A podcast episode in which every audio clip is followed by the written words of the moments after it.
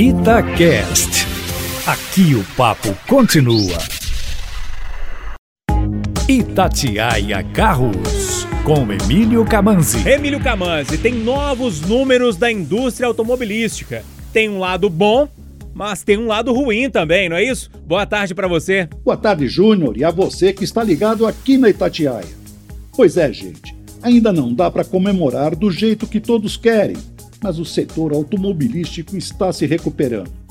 O mercado interno teve uma alta de 3% nas vendas em setembro em comparação a outubro deste ano. É pouco, mas está crescendo. O interessante é que as vendas de seminovos tiveram uma recuperação bem melhor. Do começo do ano até agora, foram vendidos 4,7 vezes mais carros usados do que zero quilômetro. Bom, por um lado, mas preocupante por outro, pois isso mostra também que a grana está curta para muita gente. Um problema que não está afetando o segmento de carros premium. A Volvo, por exemplo, está feliz da vida com a vice-liderança no segmento de carros de luxo, com 16,3% de participação, atrás da BMW, mas na frente da Audi e Mercedes-Benz. Além disso, é líder no segmento híbrido plug-in premium, com 60% das vendas.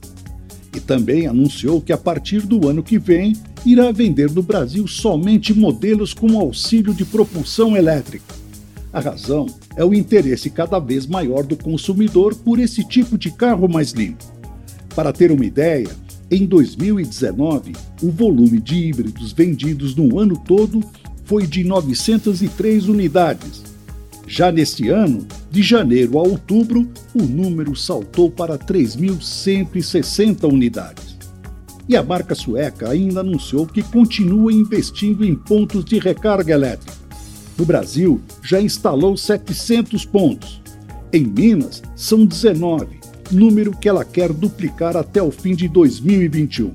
E para os amantes da Toyota Hilux, a espera está chegando ao fim. Dia 17, na semana que vem, a picape Hilux modelo 2021, produzida na Argentina, será lançada oficialmente em nosso mercado. Se liga lá no meu site carroscomcamanzi.com.br para conhecer todos os detalhes do novo modelo. É isso aí, gente. Um abraço e até a próxima.